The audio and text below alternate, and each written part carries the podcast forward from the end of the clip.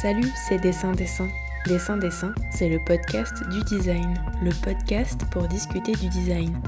Je suis Laure Choquer et dans Dessin Dessin, nous allons nous attarder avec mes invités sur diverses questions qui traversent cette discipline indisciplinée qu'est celle du design.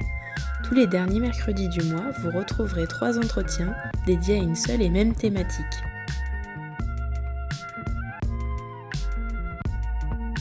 Après une année 2020 où la forme de fiction que pouvait revêtir l'idée d'un virus pandémique est bel et bien devenue réalité, quoi de mieux que de questionner le design fiction en ce début d'année 2021 Cette 22e série d'épisodes interroge ceux et celles qui plantent la petite graine de nouveaux imaginaires dans nos espaces de cerveau disponibles. Le constat du besoin de ces nouveaux récits est largement diffusé, mais encore faut-il les mettre en action.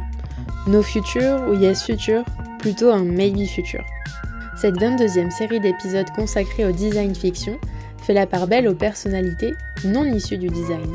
Après Nicolas Nova en partie 2, c'est au tour de la chercheuse et anthropologue Fanny Paris de partager sa vision de ce que design, anthropologie et fiction ont en commun. Ensemble, nous avons discuté d'ethnofuturisme, de culture scientifique, de mythologie du futur et même de cannibalisme. Bonjour Fanny, tu es anthropologue indépendante et chercheuse spécialiste des mondes contemporains et de l'évolution des modes de vie. Tu as créé en 2011 le collectif pluridisciplinaire Magical Thinking, dans lequel tu travailles sur l'ethnofuturisme et l'innovation de rupture. Alors mes deux premières questions, c'est qu'est-ce que c'est l'ethnofuturisme et qu'est-ce qui différencie l'innovation tout court de l'innovation de rupture? Bonjour et euh, bah, merci pour cette question. Euh, L'ethnofuturisme, on peut dire que c'est euh, un courant de recherche qui va mettre en scène un certain nombre d'outils et de méthodes. La première, ça va être un état d'esprit et une approche sur le monde, parce que classiquement, l'anthropologie va étudier les différentes cultures en fonction des époques et en fonction des territoires géographiques, mais elle peut également amener à se poser des questions et à réfléchir sur le devenir euh, de nos sociétés. Ça, ça s'appelle l'anthropologie des futurs qui va s'atteler euh, à mettre en relation l'imagination, les anticipations, comprenant à la fois les attentes et les spéculations, les aspirations, c'est-à-dire l'espoir, les sensations, les ressentis, les affects, afin de mettre en place une sorte, euh, pour le dire un petit peu vulgairement, de moteur de l'innovation technologique. Et en ce sens, l'imaginaire va être exploité en tant qu'espace propice à globalité des découvertes technoscientifiques. C'est un petit peu, euh, si tu veux, comme si on faisait un placement de produit avant l'heure. Et euh, avec cette dynamique sur l'anthropologie des futurs, les chercheurs en sciences humaines et sociales euh, vont observer deux mouvements simultanés qui vont participer à créer des ponts entre fiction et technologie. D'une part, on va avoir les technosciences qui utilisent la science-fiction pour devenir socialement acceptable, et de l'autre, on va avoir la science-fiction qui est une source d'inspiration pour construire les objets technologiques de demain. Donc, si tu veux, dans cet état de pensée, euh, dans cette approche anthropologique par rapport à ce que l'on vit et à ce que l'on voit, va s'intégrer euh, ce qu'on appelle l'ethnofiction. Et l'ethnofiction, c'est un outil euh, de collecte, de récolte et de mise en scène euh, des données qui est tout sauf récent, qui a commencé à émerger dans les années 50 et qui a été porté euh, notamment par un anthropologue français qui s'appelle Jean Rouche et qui pourrait être défini euh, de la manière suivante. Ça va être un ensemble, une mise en scène, pardon, d'un ensemble de conjectures, qu'elles soient technologiques, économiques, politiques, écologiques et anthropologiques et de spéculation qui s'appuient à la fois sur des travaux de recherche en sciences humaines et sociales afin de proposer des univers potentiellement souhaitable ou non pour demain. Et euh, pourquoi on s'intéresse euh, à l'ethnofuturisme ou à l'ethnofiction dans les euh, questions et dans les problématiques d'innovation, c'est que ça nous permet d'avoir un regard différent et décalé sur les signaux faibles, les micro-changements de nos sociétés, et ça permet d'avoir un peu plus de facilité pour se projeter dans l'après en prenant comme point de départ notre quotidien. En gros, c'est un petit peu comme si on allait mettre de l'ordre dans un ensemble chaotique qui est notre réalité, où on a plein d'informations, parfois contradictoires, qui nous arrivent.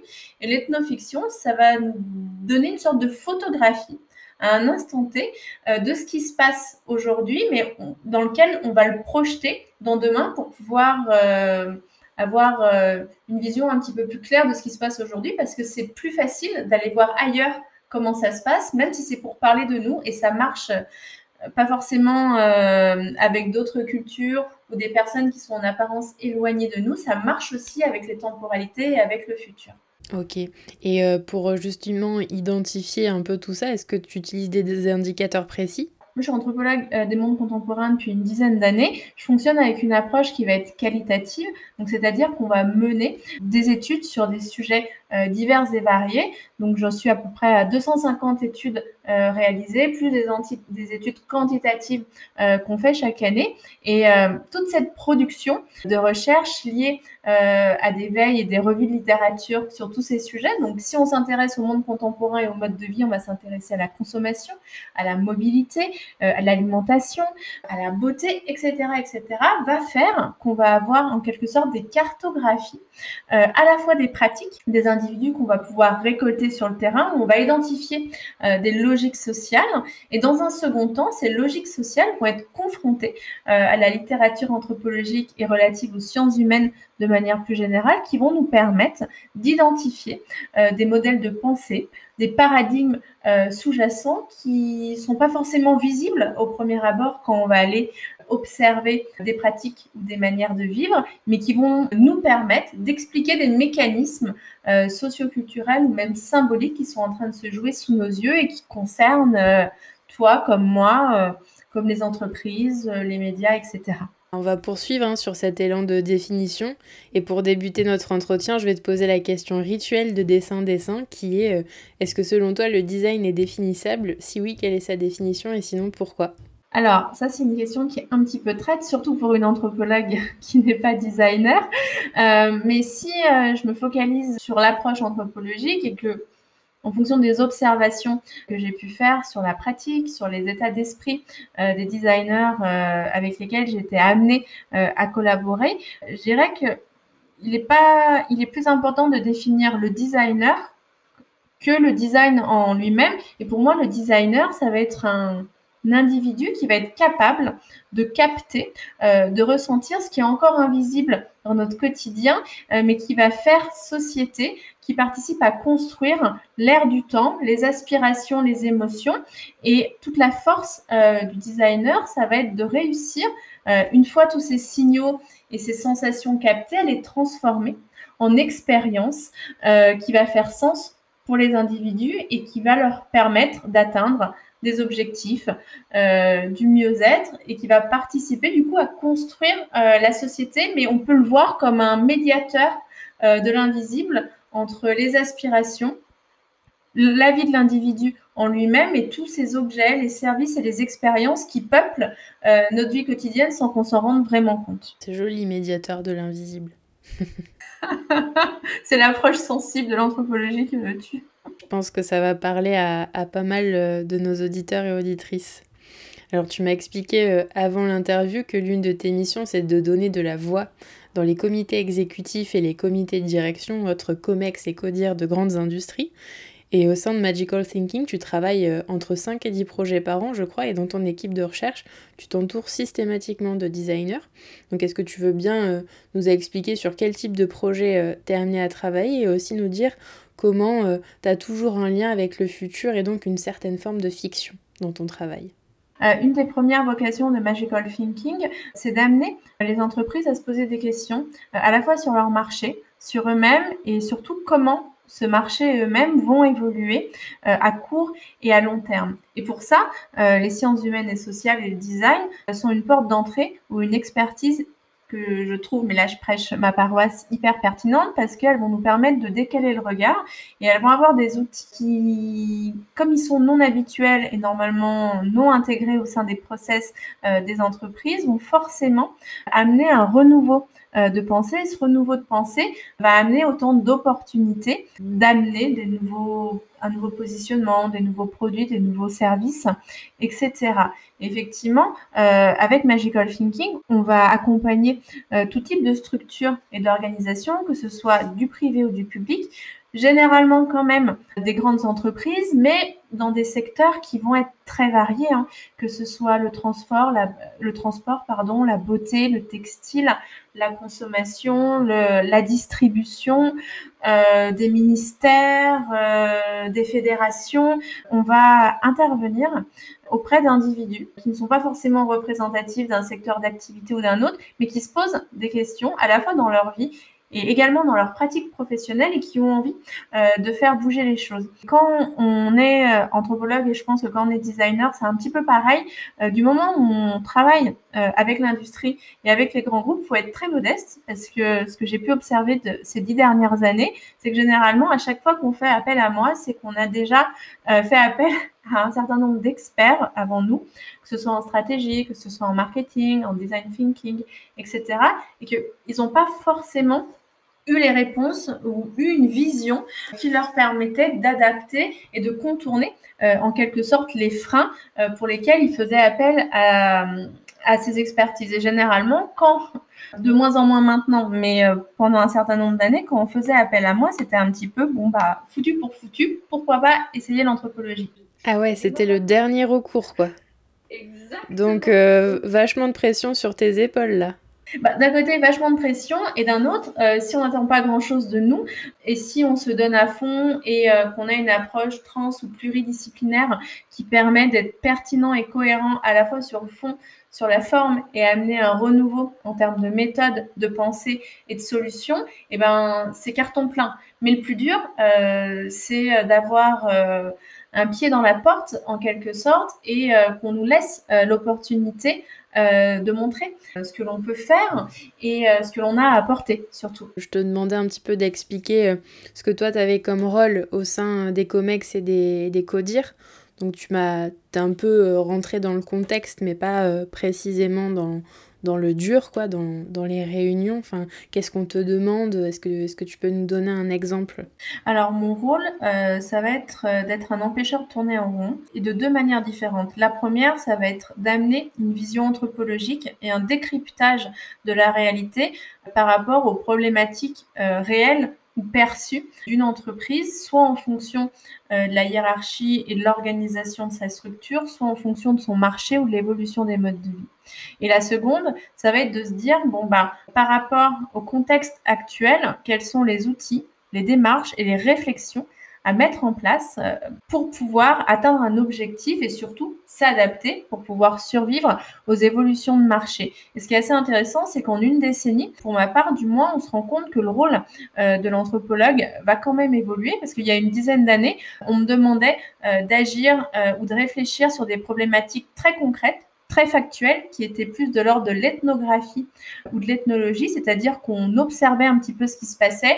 Et si on avait de la chance, on nous demandait euh, d'expliquer quelle était la logique sociale sous-jacente. Et de plus en plus, on va vers des problématiques qui sont complexes, qui sont même stratégiques, où on est vraiment sur une réflexion assez globale, à la fois sur l'évolution d'un marché mais sur l'évolution des marchés et de nos sociétés euh, de manière plus générale. Et cette euh, réflexion euh, globale et plus stratégique, elle amène d'une part des recommandations, elle amène d'autre part d'être en capacité de se projeter ou du moins de débroussailler les tendances à la fois conjoncturelles et structurelles qui vont participer directement ou indirectement à modifier et à remodeler le marché pour les entreprises qui font appel à nous. D'où le lien euh, systématique avec euh, le futur et donc des formes de, de prospective et, et, de fiction. Comment les designers euh, y, travaillent avec toi? Du coup, toi, tu as un peu ce rôle de, de chapeau, enfin de pilote. Et qu'est-ce que tu vas leur demander précisément à tes équipes?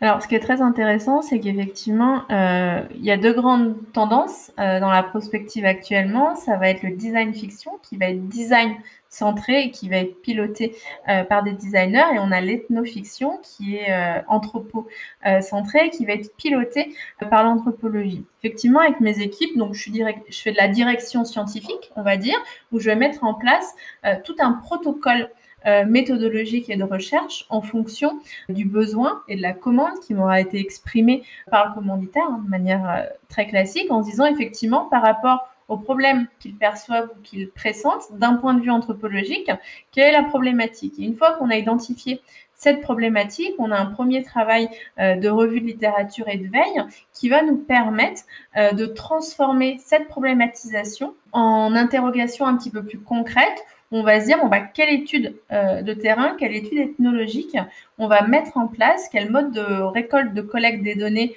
on va devoir déployer? Pour pouvoir avoir les informations et les analyses qui sont importantes pour nous. Et à la fin de cette première étape, on va partir plus dans un mode de co-création dans une approche très disciplinaire où on va avoir bah, des anthropologues, des ethnologues, des designers, toutes spécialités confondues, mais également des artistes, des philosophes, etc.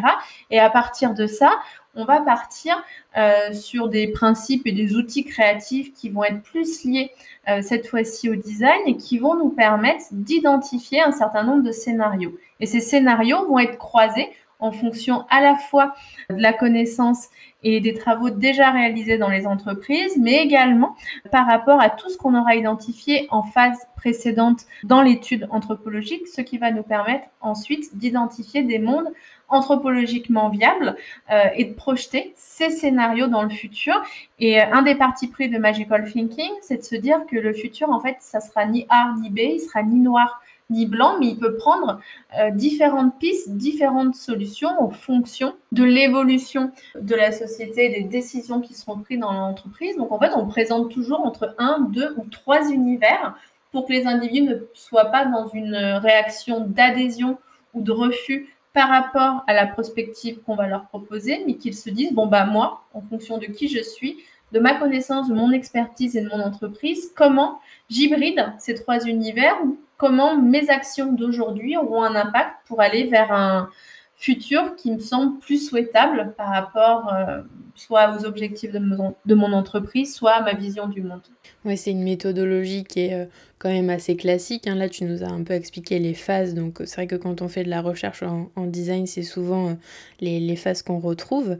Et en fait, ce qui est chouette, c'est que toi, tu voilà, tu t'envisages plusieurs futurs. T'es pas euh, que dans la dystopie ou que dans l'utopie, tu es toujours dans, une, dans un savant mélange de tout ça, je me doute.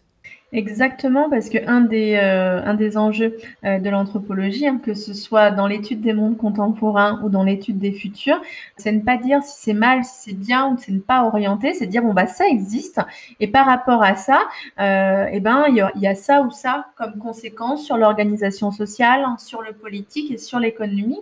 Et au final, cette neutralité et ce pragmatisme par rapport aux informations qu'on va donner euh, et qu'on va mettre en forme par rapport à ce qu'on aura pu observer les mêmes en ethnofiction. Et un des seuls moyens d'y parvenir, c'est de justement euh, montrer des univers qui sont euh, en apparence diamétralement opposés. Et ça permet également d'alerter sur le fait que des micro-changements ou des critères qu'on va faire plus ou moins variés peuvent avoir une incidence au final assez majeure à long terme. Et ouais, les fameux signaux faibles dont tu parlais en introduction. Petit aparté, euh, souvent chez, chez, les professionnels du design, on constate un, manque de représentation euh, du, du, secteur dans les instances décisionnaires. Toi, comment tu l'expliques? Et, justement, comment tu arrives, enfin tu viens nous expliquer comment tu arrives à, contribuer à ce changement-là, mais comment tu expliques ce, ce, ouais, ce, cette non-présence des designers dans, dans, des comités comme ça euh, de grandes instances? Je ne sais pas si je suis la bonne personne pour répondre à ça. Et quand je parle du design, je parle de l'anthropologie aussi parce qu'on est un petit peu euh, sous-représenté euh, dans ces instances et euh, dans ces secteurs-là.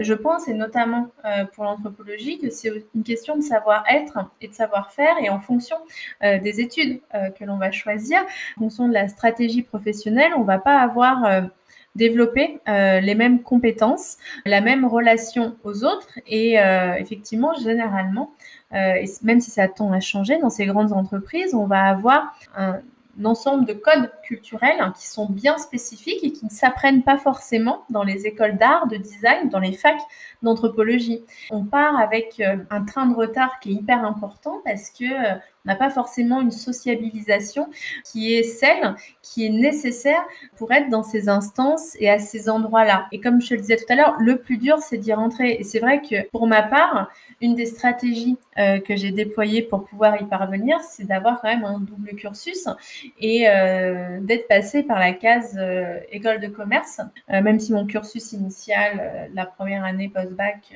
au doctorat, c'est l'anthropologie, mais je suis quand même passée par l'école de commerce et aussi une école de journalisme, parce qu'en fait, c'est pas inné. tous ces codes-là, tout ce langage, toute cette manière de voir le monde, qui même si on veut les mêmes résultats euh, que les personnes qui sont dans ces entreprises-là, on va avoir une manière de le dire et une manière de le faire qui n'est pas forcément rassurante pour nos interlocuteurs parce que étrangère à la leur. Mm, mm. Il faut parler euh, le même langage qu'eux et ça explique aussi, pour revenir à ce que tu nous disais en, début d'interview, euh, le fait qu'on fait appel à nos disciplines en dernier recours. Exactement. Et puis après, c'est aussi un engagement, et je suis assez militante euh, là-dessus, de se dire, bon, bah, l'anthropologie ou le design ont des choses à dire, ont des choses à dire qui peuvent être intéressantes. Et autant quand on va mettre en place une méthodologie de type design thinking, qui est vraiment euh, des designers et vraiment des anthropologues euh, dans ces méthodes-là, parce que sinon, on ne fera que reproduire ce qui n'a pas marché. Et ça nécessite de prendre un petit peu de temps, de regarder les choses de manière un petit peu différente. Aussi, euh, de s'autoriser euh, à faire confiance à des personnes qui semblent très bizarres parce que euh, dans les grandes entreprises, le designer et l'anthropologue, on est des sauvages, quoi. Et mais pour pour nous aussi, ils sont des sauvages. Et c'est plus un choc culturel et une rencontre où chacun doit apprendre de l'autre. Et c'est ça qui est aussi amusant et intéressant, c'est que le designer et l'anthropologue, c'est aussi un petit peu les meilleurs ennemis parce que chacun prend un petit peu des outils euh, de l'autre et doit cohabiter dans cette euh, dynamique et dans cette recherche euh, sur les sujets d'innovation. Ouais, c'est super intéressant ce que tu dis de, de trouver cet équilibre subtil entre les deux disciplines. Quoi. À la suite de la Covid-19, avec le studio de design Imprudence et le consultant Mathieu Griffoul, vous vous êtes réunis pour imaginer ensemble 10 mythologies du futur qui auraient eu lieu en 2030. Chaque mythologie euh, s'articule en trois parties, donc il y a une nouvelle, un décryptage anthropologique et une mise en lumière euh, de projets spéculatifs et prospectifs. Et dans ces mythologies du futur, on découvre par exemple une burqa euh, tissée de fils d'argent qui bloque les caméras thermiques de reconnaissance faciale des drones, un spray seconde peau qui constitue un fil d'hygiène transparent sur notre épidème, l'essor des espaces défensifs euh, de décontamination comme les vestibules. Il y a même Greta Thunberg euh, qui est égérie cosmétique. On retrouve aussi des, implants euh, qui bloquent la production de sperme ou bien encore, je cite, des alliances inattendues entre les laboratoires pharmaceutiques et les minéraliers, les GAFAMI et les plasturgistes. Alors à travers de quels canaux de diffusion ces mythologies elles ont été diffusées et est-ce que tu sais combien de personnes ont pu les lire? On n'a pas vraiment fait énormément de publicité sur les mythologies du futur, donc il y a eu un site internet euh, où tout ce qu'on écrivait était accessible et on diffusait euh, sur les réseaux sociaux, que ce soit LinkedIn, Instagram et Twitter. Et après, sur le nombre euh, de personnes qui pouvaient lire nos mythologies chaque semaine, je t'avouerai que j'en ai aucune idée parce que généralement, même si j'ai une grosse activité sur les réseaux sociaux. Généralement, je m'intéresse pas forcément au nombre de personnes qui vont lire. Euh, et après, en fait, si euh, le projet marche, euh, on va avoir des personnes, des designers, des artistes qui vont nous contacter et qui vont nous dire ah ouais mais c'est cool et moi aussi je travaille là-dessus. Mais je t'avoue comme on l'a pas fait dans une logique marchande, mais c'était plus dans une dynamique de réaction par rapport à la situation sanitaire. je peux pas te donner plus d'informations parce que j'en ai simplement aucune idée. Il n'y a pas de souci. Et euh, est-ce que. Euh, enfin, moi, je, me fais un peu l'avocat du diable avec euh, ma, ma, prochaine question. Hein. Mais moi, je croyais que on allait voir les GAFAM et autres grandes industries un peu se casser la figure d'ici 2030. Et il faudra encore attendre que des gens comme toi les accompagnent vers une décroissance, manifestement. Dans la mythologie numéro 10 sur le futur du travail, il est écrit, je cite, la plupart des hôtels sont équipés de robots nettoyeurs gérés par des opérateurs à distance, les Philippines étant le premier fournisseur de cette main-d'œuvre. Alors bon, j'ai eu un peu euh, de mal à formuler ma question et ma critique en lisant ceci, ça m'a un peu déboussolé. Parce que d'une part, je me suis dit que les tâches de nettoyage, elles étaient encore perçues euh, comme des actions dévalorisées, alors que dans une société justement euh, post-Covid super hygiéniste, on imagine plutôt qu'elles soient au contraire très valorisées. Et d'autre part, j'ai trouvé ça un peu gros de nous faire penser que bien qu'elles soient extrêmement fatigantes et pénibles, ces tâches, par le biais euh, de la réalité augmentée et de la réalité virtuelle, elles puissent demeurer euh, manuelles, voire presque ludiques, et qu'elles continuent euh, d'être effectuées par des pays en voie de développement. Alors voilà, ça, fait beaucoup de questions tout ça. Toi qui étudies euh, l'impact des croyances au sein de la consommation, justement, aussi bien en Occident qu'en dehors, comment t'expliques que ce type de récit, ça participe encore à, établir un écart entre pays riches et pays pauvres, justement? Est-ce que c'est pas le rôle de collectifs comme le tien de déstructurer ce type d'imaginaire? Alors, merci pour ta question et ta critique qui sont hyper euh, pertinents. En fait, il y a plein d'éléments de réponse. Euh, le premier, c'est que Mythologie du futur, comme tu l'as bien dit euh, en présentant ce site internet, il a été fait par trois personnes au final, on a trois points de vue sur les futurs. on a le premier, la nouvelle où tu cites les exemples, où on est plus sur du design fiction. il y a la deuxième partie où on est sur d'ethnofiction et on est sur un retour et un rétropédalage anthropologique sur qu'est-ce que ça veut dire tout ça. Et la troisième partie qui nous montre euh, que le futur il est déjà là parce qu'il y a plein de projets euh, spéculatifs, il y a plein d'innovations qui peuplent déjà notre quotidien sans qu'on s'en rende compte. Le deuxième élément, c'est que cette approche de design fiction, en fait, il a une vocation, comme l'ethnofiction, et ça je ne l'ai pas précisé, qui est de faire réagir.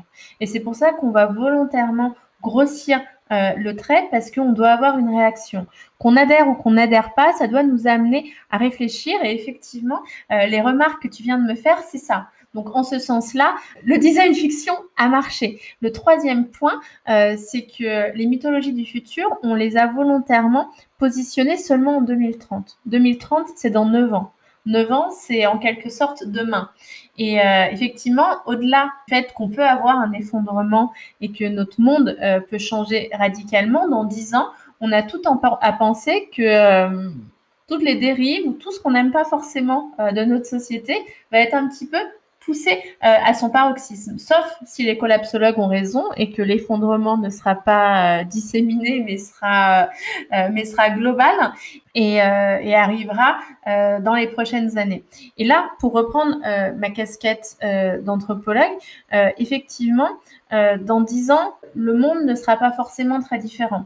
Et on le voit avec la Covid, dès le début du confinement, les individus aspiraient à des changements profonds et assez globaux des modes de vie. Et c'était comme si euh, la Covid nous avait propulsé déjà dans le monde d'après. Là, on voit euh, à l'aube euh, de la troisième vague et d'un potentiel troisième confinement, finalement, euh, le monde d'avant est toujours là, mais par contre, des signaux faibles, des contradictions qui montrent bien que la société dans laquelle on vit est compliquée, sont plus visibles et surtout préoccupent et touchent une population plus importante. Dans cette euh, mythologie sur euh, l'avenir, notamment du travail, effectivement, je pense que le sujet de la sous-traitance et de la délocalisation de certaines tâches qui sont euh, qui n'ont pas forcément euh, le vent en poupe euh, dans les sociétés. Est finalement assez juste. Parce que on a on a la même chose actuellement en Inde avec les opérateurs téléphoniques etc et pourquoi seulement dans dix ans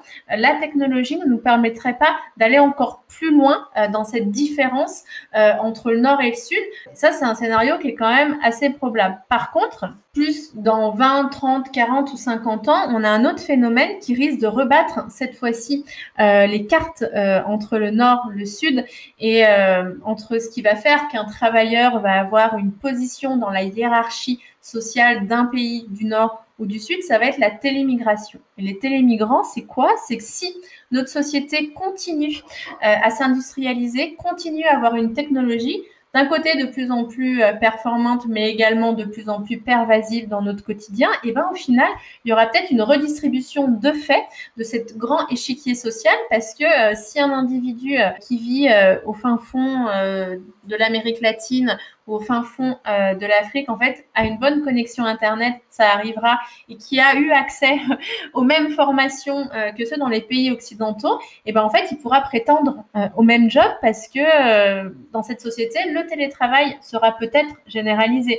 Et là, ça pose des questions hyper importantes en termes de morphologie sociale, de territorialité, de niveau de revenu et de mode de vie et de comment on aura soit une homogénéisation, soit un schisme hyper fort euh, entre le nord et le sud.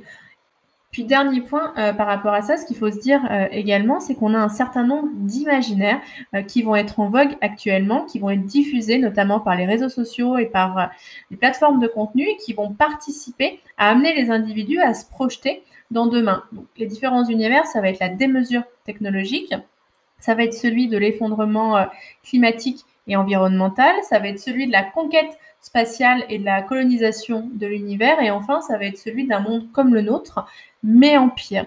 Et effectivement, si euh, dans ces mythologies du futur qui se positionnent en 2030 et qui sont au final assez proches euh, de nous, on choisit euh, ce, cet univers de la démesure technologique, c'est qu'effectivement, toutes nos sociétés, les GAFAM ou les GAFAMI, comme nous on les a appelés, ne vont pas disparaître du jour au lendemain. Et la question, c'est plus de se dire, qu'est-ce qui va se passer dans cette décennie? Quelle place ils vont prendre? Quelle place on va leur laisser prendre? Et comment la Covid-19 et l'accélération euh, de certains changements en termes de mode de vie et notamment de digitalisation de nos modes de vie va conduire soit à la valorisation d'une vie dans la vie physique ou à l'inverse à une accélération encore plus forte de tous ces acteurs dans notre vie quotidienne qui participeront également à redesigner soit les logiques euh, liées au travail, à la morphologie sociale et aux relations euh, nord-sud. Mm, mm. Alors là, c'est vrai qu'on parle, enfin, les mythologies du futur, c'est en 2030, mais là, ce dont tu parles, c'est quand même un futur qui est plus lointain. Et tu parles justement des, mutations euh, de, du monde du travail et même de la façon dont on va pouvoir être formé, peu importe où on se trouve dans le monde. Et justement, les métiers du design et de la création, ils sont comme bien d'autres sujets à de nombreuses mutations parce que toi, depuis plusieurs années, tu dispenses des cours euh, d'anthropologie en école supérieure d'art et de design, donc tu es bien placé euh, pour voir euh, toutes ces transformations. Et tu as notamment enseigné l'anthropologie à des élèves de diplôme supérieur d'art appliqué à la Martinière d'Hydro à Lyon à travers des cas pratiques en entreprise. Donc est-ce que tu veux bien nous raconter en quoi consistent ces cas pratiques ou ces études de cas?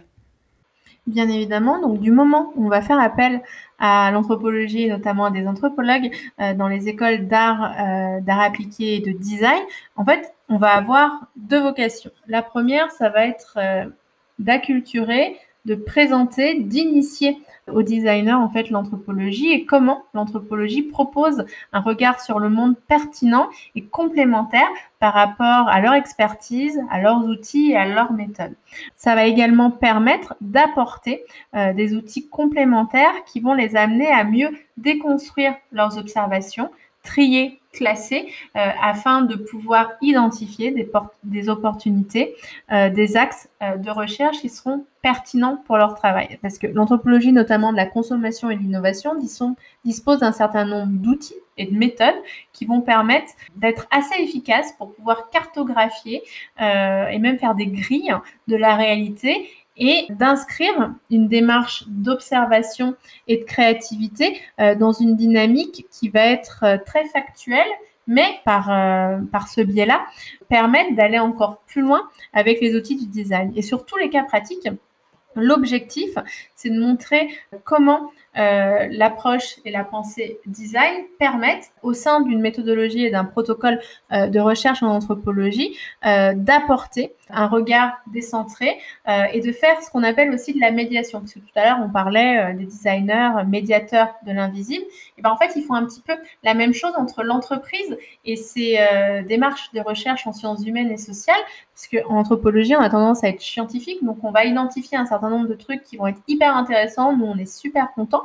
Mais par contre, les entreprises ne comprennent pas, ne voient pas l'intérêt et n'arrivent pas forcément à se projeter dans l'activation de ce qu'on aura observé. Et le designer, quelle que soit sa spécialité, hein, va être en capacité euh, de modeler ces fameuses euh, observations et concepts anthropologiques en une opportunité ou du moins dans un discours qui va être cohérent par rapport aux attentes de l'entreprise. Et en ce sens, le designer, c'est un petit peu on va dire un chaman hein, dans le sens anthropologique terme, parce que au final, il doit être capable euh, de composer avec les injonctions un petit peu contradictoires des différents individus euh, avec lesquels il interagit pour pouvoir proposer une lecture de la réalité qui va être cohérente et qui va être anthropologiquement juste.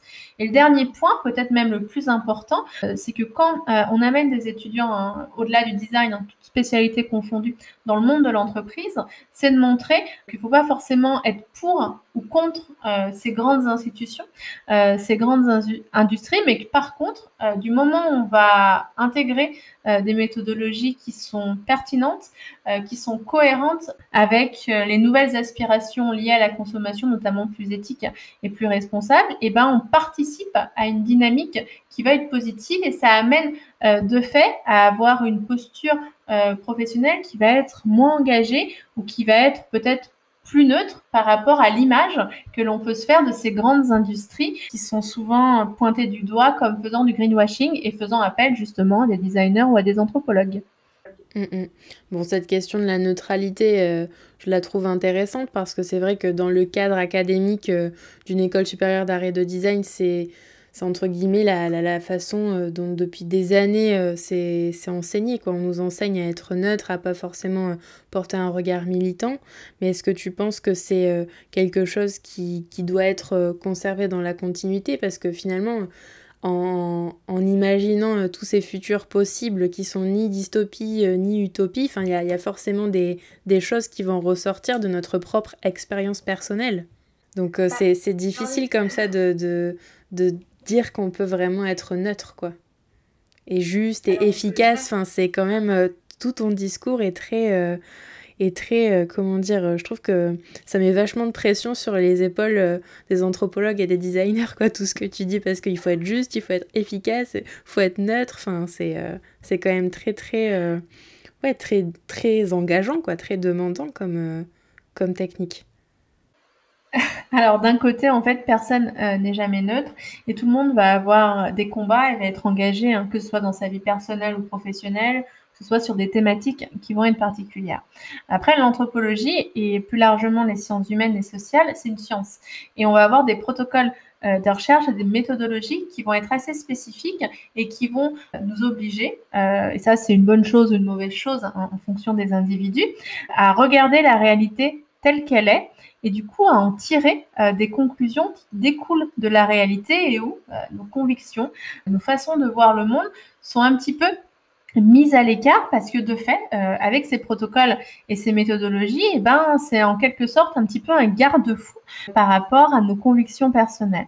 Après, loin de moi l'idée de dire euh, la neutralité c'est bien ou c'est mal. Je pense qu'il faut des designers ou des anthropologues qui sont très engagés et très militants et d'autres, à l'inverse, qui ne, qui ne le sont pas du tout et qui vont même plutôt être des passeurs, des facilitateurs ou des accompagnateurs. Euh, moi, si, j'ai cette posture euh, de neutralité, c'est parce que j'ai fait le choix d'être praticien-chercheur et d'avoir des recherches tant académiques euh, que dans le secteur privé. Et si je ne m'assure pas un minimum de neutralité, il n'y aura pas forcément de véracité et d'importance qui sera donnée à mon propos. Et, et je pense qu'il faut simplement en fait être cohérent et être assez lucide avec soi-même. Si on est euh, militant, eh ben c'est très bien, mais par contre, on peut faire un travail dans les règles de l'art qui est relativement neutre. Et euh, à l'inverse, si on n'est pas du tout euh, militant, on peut donner à voir différentes visions de la réalité pour que les entreprises puissent prendre le chemin qui leur semble de plus en plus pertinent. Mais par contre, qui est important, d'après moi, hein, toujours, c'est ne pas partir avec des idées reçues euh, où les industries, c'est les gros méchants, euh, ou à l'inverse, le milieu associatif, militant, euh, c'est génial parce qu'il y a des gentils, il y a des méchants de partout et qu'au final, c'est nous, en tant que professionnels, en tant que personnes, qui allons construire pour le coup le futur euh, de nos disciplines et c'est un savant mélange euh, de tout ça. Et pour ma part, je suis très impliquée et militante sur la place de l'anthropologie dans la société et euh, notamment dans les grandes entreprises. mais si ce discours peut être audible aujourd'hui, c'est parce que justement, il y a tout un protocole et un certain cadre méthodologique qui permet d'assurer à la fois une, répétabilité des outils et des méthodes, mais également d'assurer à un interlocuteur qui ne connaît rien à l'anthropologie qu'on n'est pas en train de lui raconter des belles histoires ou que c'est pas forcément mon point de vue que je viens calquer sur son marché, mais que c'est une photographie, une analyse à un moment donné d'une société. Et puis Dernier point pour répondre à ça, je ne sais pas pour le design, mais notamment pour les sciences humaines, on choisit jamais euh, un sujet par hasard, qu'on étudie les populations précaires, qu'on étudie les élites, euh, qu'on soit focalisé sur les pays euh, du Sud global ou à l'inverse sur nos sociétés contemporaines ou sur la consommation. On le fait toujours de manière consciente ou inconsciente pour un ensemble euh, de raisons qui participent à la non-neutralité de la recherche. Mais du moment où on le sait, euh, on a ces garde-fous euh, qui sont ce protocole de recherche et qui sont très importants pour les designers d'intégrer certains outils et méthodes des recherches qualitatives qui sont complémentaires par rapport à tous leurs outils design qu'ils peuvent avoir. Mmh, bien sûr, de toute façon, c'est beaucoup plus, comme tu viens de le dire, hein, c'est très juste, c'est beaucoup plus subtil que pour, contre, bien, mal, méchant, gentil. On n'est pas sur une vision manichéenne, on est sur une vision beaucoup plus sensible. Et je trouve que ce que tu viens de dire est très juste sur le fait que, on, bah oui, le, choix des études en fait qu'on souhaite mener ou non indique quand même aussi nos, nos aspirations et ce sur quoi on a envie de travailler. Donc au final, la neutralité c'est quand même toujours très complexe, quoi, comme, euh, comme thématique. Et de toute façon, on n'a pas pour but de le résoudre là, toutes les deux en deux minutes. Donc je vais enchaîner sur, euh, sur un projet dont j'aimerais bien que tu nous parles, qui est un projet que tu avais mené justement avec les, les étudiants de la Martinière, qui s'appelle L'au-delà, et qui visait à réfléchir à la vraisemblance d'une future société cannibale. Est-ce que tu veux bien nous expliquer un petit peu ce projet? Oui, bien sûr. Donc, c'est un projet qui a quelques années euh, déjà. Et effectivement, quand on parle de cette euh, potentielle société cannibale, en fait, c'est la fin de l'étude, c'est le résultat.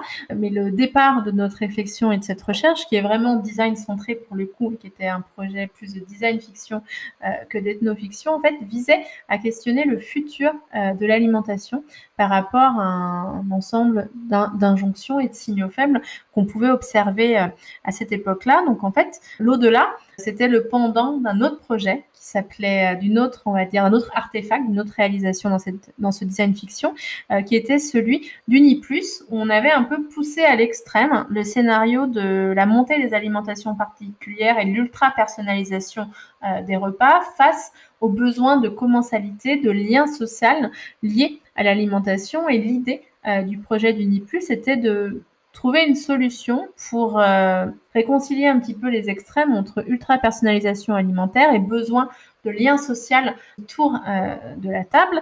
Et euh, du coup, on avait imaginé tout un principe où, en apparence, tout le monde mangeait la même chose, mais par contre, à l'intérieur, les aliments avaient des avait des propriétés, avait des compositions qui étaient très différentes, ce qui permettait de mettre autour de la table euh, un certain nombre euh, d'individus et que ça soit en cohérence avec leur obédience, euh, avec leurs allergies et avec leurs interdits alimentaires où on avait créé tout un imaginaire autour d'un faux corner qui qui proposait à la vente et à la dégustation tous ces produits-là. Et de l'autre côté, on avait identifié quand même que le problème euh, de l'alimentation euh, carnée, notamment du bien-être et des droits des animaux, était quelque chose euh, qui était de plus en plus présent, à la fois dans les recherches académiques, mais également auprès de l'opinion publique. Et on s'était dit, bon, bah, à quoi ressemblerait le monde de demain si on n'avait plus le droit de manger des animaux, s'ils avaient les mêmes droits que nous, mais qu'il fallait quand même qu'on trouve une solution pour pouvoir ingérer des protéines animales et surtout les fixer dans le corps. Et de là, en fait, on a mis ensemble deux conjectures qui sont celles de la pratique ritualisée du cannibalisme, qui existe encore dans un certain nombre de sociétés aujourd'hui, et celle euh, de euh, la crémation et, de la, du secteur du funéraire, qui est également en pleine révolution et en pleine évolution, euh, liée en fait notamment à toute l'empreinte carbone qui va être produite par ce secteur-là. Et en mettant en scène tout ça, on avait créé une vraie fausse cérémonie euh, funéraire où en fait on avait le corps d'un défunt qui était euh, immergé euh, sous l'eau et qui via un principe d'électrolyse en fait était dissous dans l'eau et de ça en fait allait, ça allait donner en fait des protéines qui allaient être dans un réceptacle. Chaque membre de la communauté allait boire ce liquide donc le défunt faisait don de son corps euh, à la communauté, ce qui permettait d'ingérer des protéines. Ce qu'il faut savoir, c'est que cette technologie de dissoudre un corps dans de l'eau avec de l'électricité existe déjà dans l'industrie agroalimentaire et une pratique funéraire de crémation pardon qui existe dans certains États euh, aux États-Unis et même au Canada parce que c'est moins polluant. Et une fois que le corps, euh, que le défunt avait fait don de son corps, le reste du corps allait nourrir le potager des âmes pour s'inscrire dans une logique euh, de circularité sachant qu'également, dans ce cadre-là, il y a de plus en plus euh, d'initiatives où le corps retourne à la terre, où l'humus va servir à rendre euh, les sols plus fertiles, etc. Et pour reprendre le début de nos discussions, en fait, avec euh, ce design fiction, l'objectif était vraiment de dire, bon, bah, demain, on sera pas forcément cannibale, ou demain, on aura peut-être une nourriture qui sera très aseptisée, mais par contre, l'alimentation du futur peut prendre deux axes très, très différents soit la nourriture universelle, soit des pratiques de néo-cannibalisme, et en activant cette clé de lecture très émotionnelle, parce qu'au final, c'est assez euh, choquant et déstabilisant euh, d'être convié à un vrai faux enterrement, et ben ça nous ça amène euh, le spectateur le commanditaire à voir et à se poser des questions différentes par rapport à son quotidien, mais également au futur qu'il veut donner à son secteur ou à sa pratique professionnelle. Oui, c'est vrai que c'est ça en fait qui est intéressant à travers euh, les trois témoignages là que, que, vous allez pouvoir entendre auditeurs et auditrices euh, sur le design fiction, c'est qu'en fait tous vous, vous allez enfin vous nous avez dit et vous allez nous dire que ce qui est intéressant justement dans les pratiques de design fiction, c'est qu'elles amènent à la création d'objets de réflexion, de débat et du coup ben d'émancipation en fait. C'est ça qui est génial, c'est que ça amène euh, vraiment des, des, réflexions et des pensées euh, différentes chez n'importe qui, finalement. Effectivement, l'un des enjeux euh, de l'ethnofiction est certainement également du design fiction, c'est de donner en quelque sorte hein, les mêmes informations, les mêmes données, les mêmes expertises que l'on ferait euh, dans le cadre d'une restitution, d'une analyse classique, mais mis en scène différemment à travers des artefacts et à travers ce qu'on appelle en anthropologie le principe du regard éloigné. Euh, il y a quelques années ou il y a quelques siècles, on allait voir des personnes qui étaient très différentes de nous par leur mode de vie pour essayer en fait de en les comprenant de nous comprendre nous-mêmes parce que au final c'est assez dur euh, d'avoir une vision assez euh, tranchée de notre propre réalité de nos actions. Aujourd'hui, on va plus forcément voir ce qui se passe à l'autre bout du monde, mais par contre, on va voir ce qui se passe dans d'autres temporalités. Et le futur, ça permet ce même décentrement ce même pas de côté et ça permet de rendre plus acceptables nos propres contradictions, les contradictions euh, de la société et quand on en a conscience et qu'on les accepte, eh ben ça nous permet d'agir au quotidien.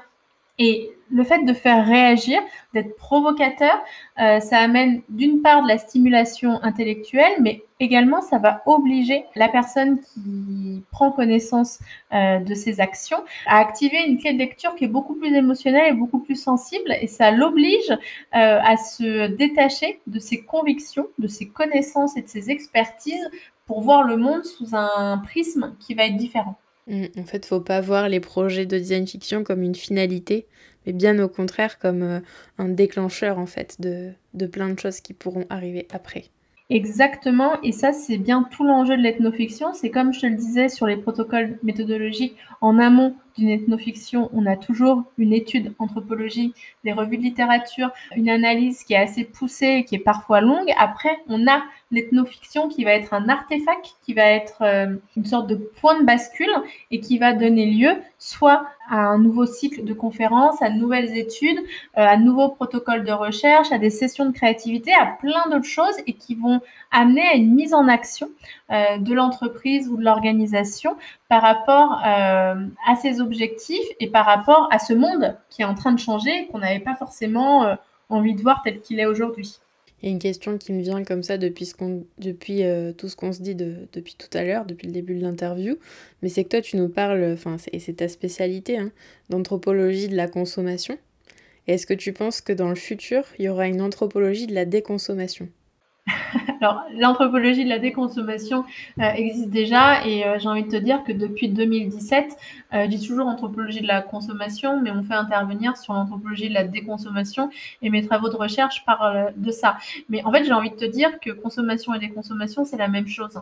C'est plus une suite logique une évolution de la société de consommation qui va mettre de nouveaux mots, de nouvelles pratiques et de, nouvelles, et de nouveaux objets pour continuer à vivre dans la modernité. Parce que d'un point de vue anthropologique, on observe différentes phases qui durent environ une quarantaine d'années et qui vont opérer, on va dire, un rapport différent entre l'individu et les biens de grande consommation.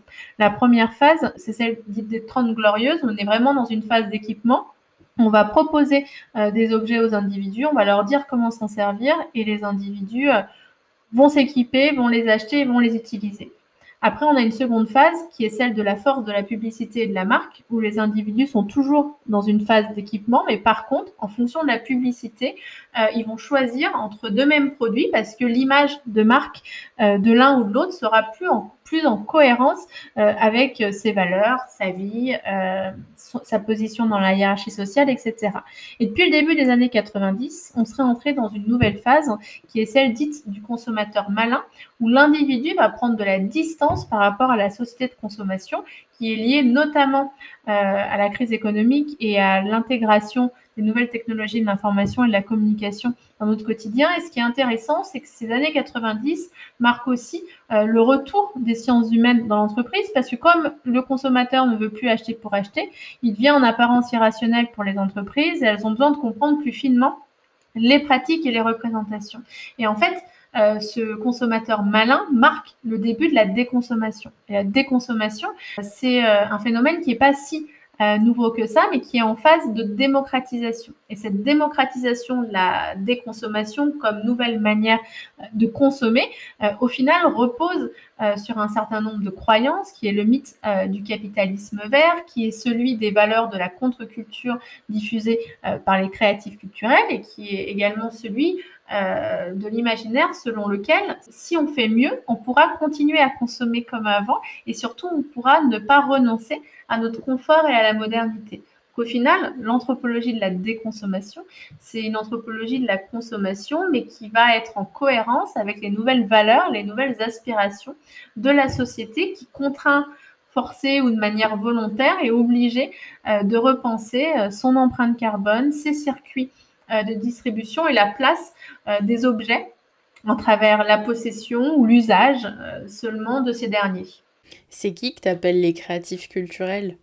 Alors, les créatifs culturels, en fait, c'est euh, un groupe social sans conscience de classe. Donc, en fait, ils sont partout, mais ils n'ont pas forcément conscience d'appartenir à un mouvement et à une classe sociale à part entière. Si, si je mobilise le terme de créatif culturel, c'est un des seuls euh, sociotype euh, ou catégorisation d'individus qui est issu euh, d'une recherche académique faite dans les années 2000 euh, auprès de plus de 100 000 personnes aux États-Unis qui ont identifié qu'il y avait des individus en apparence différente qui n'étaient pas contre la société de consommation, donc ce n'étaient pas des décroissants, mais qui par contre mobilisaient la consommation non plus comme une fin en soi, mais comme un moyen d'atteindre un certain idéal de vie et d'agir sur des questions liées au développement durable, à l'écologie, à la cause animale, à la psychospiritualité, euh, à l'engagement sociétal, etc. et qui faisait changer les contours de la société de consommation et surtout euh, l'importance qu'on allait donner à la place des objets des services et des expériences dans nos vies quotidiennes et qui sont euh, à la base de l'essor des circuits de distribution alternative et de tous les nouveaux modes de consommer qu'on est en train de voir. Tu parles d'ailleurs, si pour ceux et celles euh, que ça intéresse, t'en parles un petit peu de, de ces créatifs culturels et plus précisément des créatives culturelles dans euh, un TEDx, euh, TEDx Woman qui est disponible sur YouTube. Donc voilà, s'il y en a que ça intéresse, c'est une petite conférence d'un quart d'heure très vulgarisatrice sur, sur le sujet pour compléter peut-être que ta réponse. Ah bah, tu as une meilleure, euh, une meilleure euh, as bien travaillé ton sujet parce que j'avais même oublié euh, que je parlais des créatives culturelles dans mon TEDx. Et bah, pour conclure, l'année dernière, en, 2020, donc, tu as aussi créé ton propre média qui s'appelle Next. Et on peut voir la bande-annonce en description de l'épisode avec tous les liens cités avant. Est-ce que tu peux nous expliquer à quoi ça va te servir ce média dans le futur? Alors, Next, euh, en fait, c'est parti d'un constat très simple, c'est que euh, l'anthropologie, elle peut apporter euh, plein de choses, elle peut permettre de mieux comprendre euh, le présent pour se projeter dans l'après, comme on l'a dit, mais que c'est pas forcément hyper accessible quand même euh, pour euh, des individus qui n'avaient pas forcément envie de se poser des questions, qui n'étaient pas passionnés par l'anthropologie. Pour reprendre l'expression que j'ai déjà prise tout à l'heure de mon ancien directeur de thèse, Dominique Desjeux, l'anthropologie c'est cool, mais ça a tendance à être scientifique. Et avec la Covid, avec la montée des webinars, des conférences à distance, en fait, le fait qu'on soit scientifique, eh ben, c'est hyper amplifié parce que aller faire une conférence à distance d'une heure en expliquant des belles histoires d'ethnofiction, les imaginaires du futur, patati et patata, c'est vite imbuvable. Donc du coup, l'idée de Next, c'était de créer un artefact, donc euh, un média, qui permette de mettre en scène et de rendre beaucoup plus intelligible toute la démonstration scientifique et anthropologique liée à l'ethnofiction. À la base, c'était juste un moyen de se mettre en quelque sorte euh, à niveau et de s'adapter euh, aux contraintes euh, sanitaires et technologiques et de permettre d'avoir un discours anthropologique qui soit toujours intelligible et qui fasse pas peur et que je me perds pas non plus face à mon écran à raconter des choses qui sont compliquées. Donc du coup, j'ai créé Next, qui est une marque euh, maintenant, et qui va mettre en scène à travers euh, à la fois du tournage en plateau sur fond vert, mais également par le tournage de mini-fiction, de documentaires, des thématiques liées à l'ethnofiction et qui va prendre un petit peu le même modèle de démonstration qu'une conférence un peu plus classique en anthropologie. On va présenter le sujet, on va expliquer en quoi ce sujet aujourd'hui pose question et amène euh, à réfléchir. Ensuite, on va se projeter dans un, deux, trois, quatre ou cinq scénarios de demain par rapport à cette thématique-là. Et ensuite, on va déconstruire, on va tirer des pistes de réflexion qui sont pertinentes par rapport euh, aux personnes qui nous écoutent et qui vont amener à voir différemment euh, ce sujet-là. Donc, j'ai déjà fait un certain nombre d'épisodes sur l'alimentation, sur la pâtisserie, la mobilité, la digitalisation, euh, le mythe euh, du risque zéro, etc. Et euh, au final, ça permet de montrer que l'anthropologie, en fait, on n'est pas une science du passé, mais vraiment une science à la fois du présent et de l'avenir, et qu'on est capable d'avoir des outils qui sont compatibles et qui sont cohérents avec ce qui se fait actuellement et avec les attentes des personnes qui sont euh, friandes de ce type de contenu. Mm, mm. Alors c'est vrai que pour l'instant c'est des contenus euh, qui sont internes, qui n'ont pas pour but d'être diffusés. Mais est-ce que tu vois comme par exemple le projet de mythologie du futur où c'est quelque chose que vous avez créé de, de votre propre initiative, t'envisages aussi de, de, faire ce type de format pour tous les publics et peut-être même pour ta recherche académique qui elle peut-être peut être plus diffusée envers le public bien qu'elle soit compliquée euh, à comprendre et pas toujours simple euh, au premier abord, quoi. Alors, j'ai déjà euh, quelques formats et notamment, je pense que je t'ai envoyé le lien d'un podcast qui a été fait avec Next en ethnofiction dans le cadre d'un festival en Suisse en lien avec mon université qui est l'université de Lausanne. Euh, mais un des soucis qu'on a, et c'est pour ça qu'on ne les diffuse pas, c'est qu'en fait, c'est des très gros budgets. Du moment où on va avoir des équipes de tournage, on va avoir euh, de la location euh, d'équipements, on va avoir de la post-prod, on est sur des budgets qui sont hyper importants et qui vont en plus s'inscrire dans des budgets euh, déjà d'études qui sont financées euh, par des entreprises. Donc, si elles financent, elles n'ont pas forcément envie euh, que des données potentiellement stratégiques de l'analyse soient diffusées au plus grand nombre. Après, l'idéal, ce serait de le rendre accessible, ou du moins d'avoir des formats qui permettent de donner accès à cette ethnofiction. je suis pas sûre que dans l'immédiat, en fait, ce soit possible avec le format vidéo, sauf si on a des sponsors, mais c'est pas forcément le business model qui est, euh, qui est le mien euh, actuellement ou en prévision. Euh, après, on verra comment les choses évoluent, mais les formats livres, de recherche entre les nouvelles d'ethnofiction et une dimension un petit peu plus académique de réflexion sur l'anthropologie des futurs et peut-être un petit peu moins sexy que le format vidéo mais beaucoup plus compatible on va dire avec les exigences en termes de budget avec lesquelles on doit composer. Juste pour terminer sur ça, parce qu'il y en a peut-être qui vont se demander comme moi s'ils font des recherches sur ton cas, euh, qui vont te trouver sous le pseudonyme de Madame l'anthropologue. Je me demandais pourquoi tu avais choisi ce, surnom. Et en plus, tu as aussi développé un podcast euh, sous la même marque, mais qui est plus disponible, je crois. Alors, pourquoi Madame l'anthropologue? Euh, C'est qu'il y a une dizaine d'années, à chaque fois que j'arrivais en réunion, dans des comex, dans des grandes entreprises, euh, on moi en disant Ah, et voilà Madame l'anthropologue, l'air de dire euh, Voilà l'emmerdeuse qui va encore nous raconter des belles histoires, on n'en a rien à foutre, mais on est obligé qu'elle soit là. Et au final, vu que quels que soient mes interlocuteurs, quelles que soient les entreprises, cette expression Madame l'anthropologue sortait, ressortait tout le temps, je me suis dit Bah, au final, ça sonne quand même bien et c'est un contre-pied euh, par rapport euh, au fait qu'on prenait pas forcément euh, au sérieux l'anthropologie. J'ai décidé de le, de, le, transformer en marque à travers mes sites internet, etc.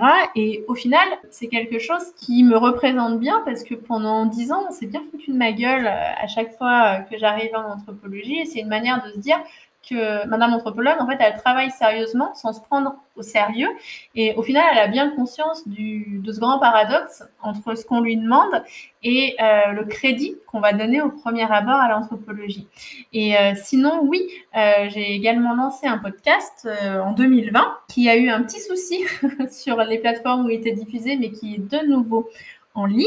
Et l'idée, en fait, c'est toujours la même chose, c'est de se dire comment on arrive à faire du transfert scientifique, à faire de la vulgarisation et à rendre accessible une partie des recherches qui peut intéresser le plus grand nombre, mais qui, de premier abord, n'irait pas forcément voir ou écouter euh, de l'anthropologie pour pouvoir avoir un éclairage sur le quotidien. Et de toute façon, euh, si l'anthropologie, c'est euh, l'étude de l'homme et des sociétés, c'est presque un devoir euh, de rendre accessible, intelligible, compréhensible nos recherches, parce que si on les fait que pour nous, elles n'ont pas forcément euh, d'intérêt. L'homme avec un grand H, hein, je précise au cas où. Bien évidemment. Bah écoute, merci beaucoup Fanny. Merci à toi.